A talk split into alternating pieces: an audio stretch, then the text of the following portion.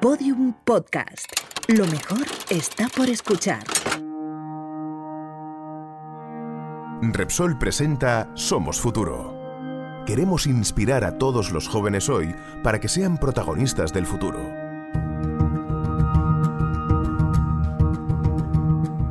Hola, el próximo año me he propuesto organizarme mejor. Pensaba que había mejorado últimamente, pero creo que ahora, cuando Clara Grima empiece a explicarnos la teoría de grafos, mi horario de clases va a ser más fluido. Y hasta sabré cómo funciona Facebook. Pero antes y de una vez por todas, necesito descubrir si mi cuerpo es madrugador o soy un búho. A ver cómo lo explica Ricardo Moure. Arrancamos.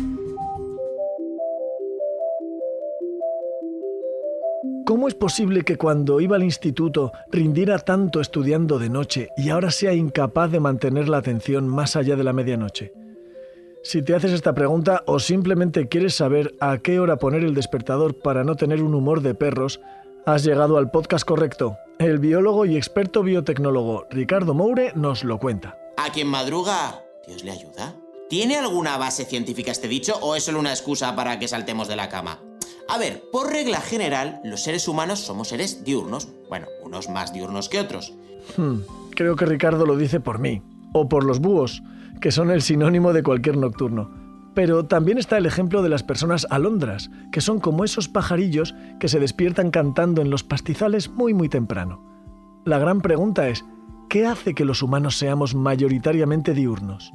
Todos los animales tenemos un reloj interno que dice a qué horas pues, debemos estar más activos y cuándo tenemos que descansar. Ese reloj se mantiene en hora gracias a la luz del sol y se encuentra dentro del cerebro, en la glándula pineal, un órgano muy chiquitajo, muy chiquitajo que produce la melatonina, la hormona del sueño. Así que cuando vemos que se va haciendo de noche, nuestra glándula pineal produce melatonina y nos entra el sueño. Ahora sé por qué me quedo sopa viendo series justo después de cenar. Lo que ocurre es que este reloj interno tiene cierta memoria. Es decir, si de un día para otro el sol dejase de salir a su hora y saliese, por ejemplo, 8 horas más tarde, nuestra glándula pineal seguiría emitiendo melatonina más o menos a la misma hora de siempre. Por eso cuando viajamos a otra zona horaria tenemos jet lag, porque nuestro reloj interno dice que es una hora, pero la luz del sol dice que es otra y se monta un follón. Además, algunos de nuestros mayores no es que tengan jet lag, es que su glándula pineal se ha ido calcificando y se duermen a mitad de mañana. Pero, ¿todos somos tan diurnos? Hay una ciencia que nos ha descubierto la diferenciación entre los que se despiertan a las 7 de la mañana cantando y las marmotas humanas.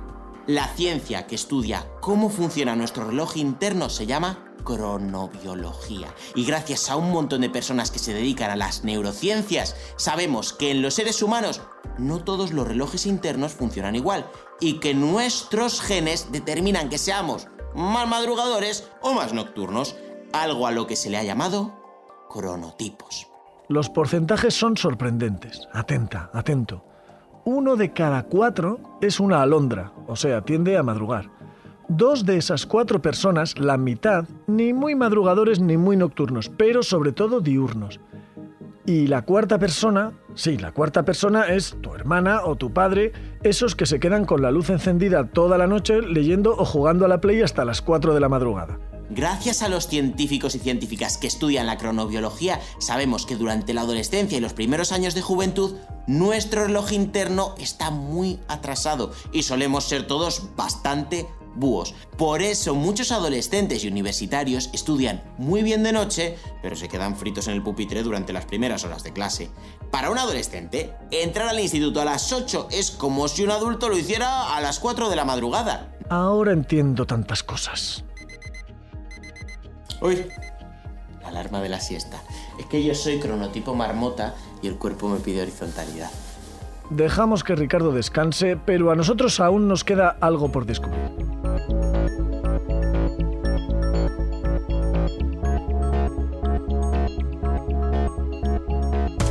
¿Sabías que con un conjunto de puntos y líneas podrías organizar un banquete?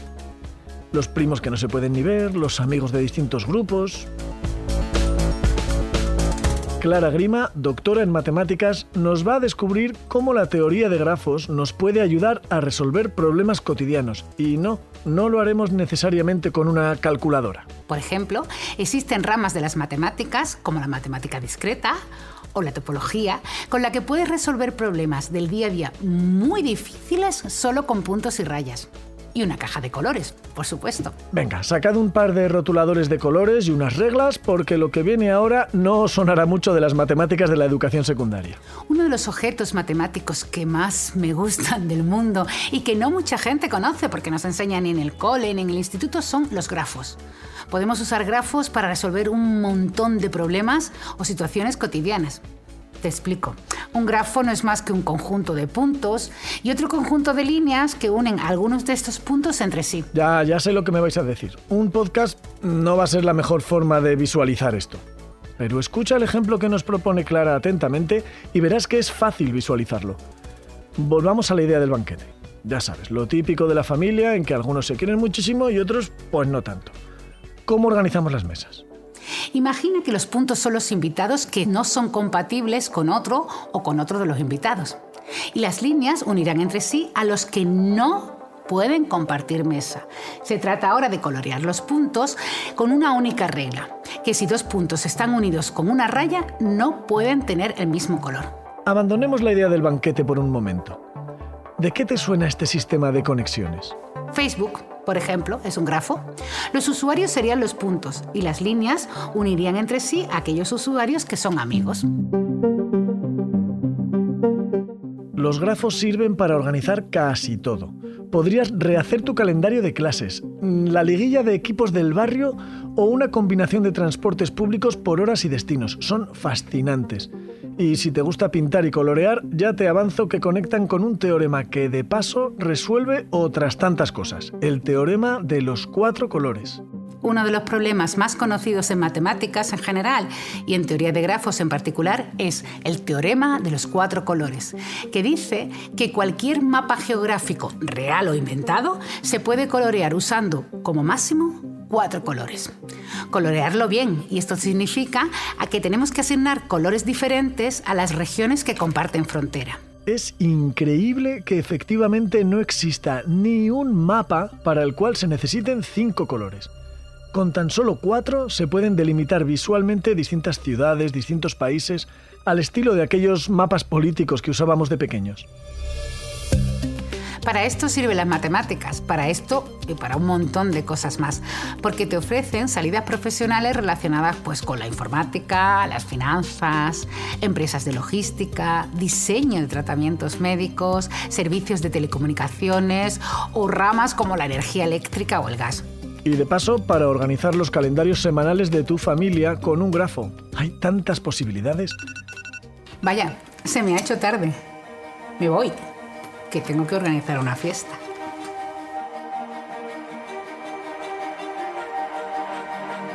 Mientras Ricardo ya está echando la siesta con su cronotipo de búho y Clara Grima se pone a hacer unos grafos para organizar su próxima fiesta, nosotros llegamos al final de este episodio. Si quieres ampliar tus conocimientos relacionados con el mundo de la ciencia, busca en Internet la serie de vídeos y contenidos Somos Futuro. Podrás descubrir cómo la ciencia está presente en todo lo que hacemos y quién sabe, quizá tú mismo conozcas a alguien que se anime a descubrir nuestros siguientes avances. Si conoces a alguien en edad de decidir qué estudiar, pásale este podcast. Queremos inspirar a todos los jóvenes hoy para que sean protagonistas del futuro. No te pierdas cada semana un nuevo episodio de la serie Somos Futuro.